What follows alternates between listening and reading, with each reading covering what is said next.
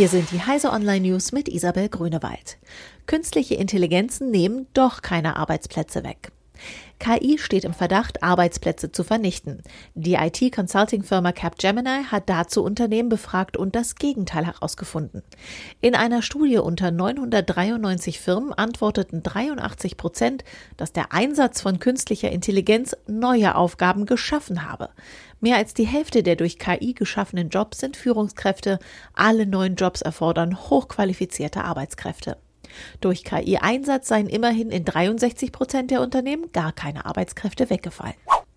Sonneneruption bringt schweren Magnetsturm.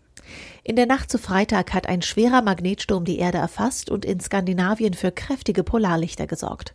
Drastische Auswirkungen hat ein solcher Sturm auf die Kurzwellenausbreitung. Seit Tagen gestört bis unbrauchbar sind transpolare Funkstrecken. Auch sorgte der Sturm dafür, dass Abweichungen bei der Positionsbestimmung über Satellitensysteme anstiegen.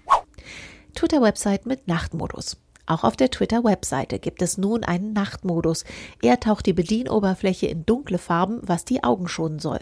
Tagsüber taugt das dunkle Design als schicke Alternative zur fröhlich hellblauen Standardoberfläche. Bislang gab es den Nachtmodus nur in der Twitter-App.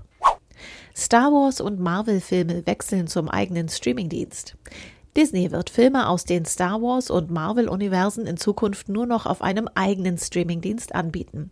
Auch die Filme, die aktuell exklusiv bei Netflix zu sehen sind, sollen umziehen. Pixar-Filme und andere Disney-Produktionen sollen ebenfalls umziehen. Aktuell gibt Disney Ende 2019 als Starttermin für den eigenen Streamingdienst an.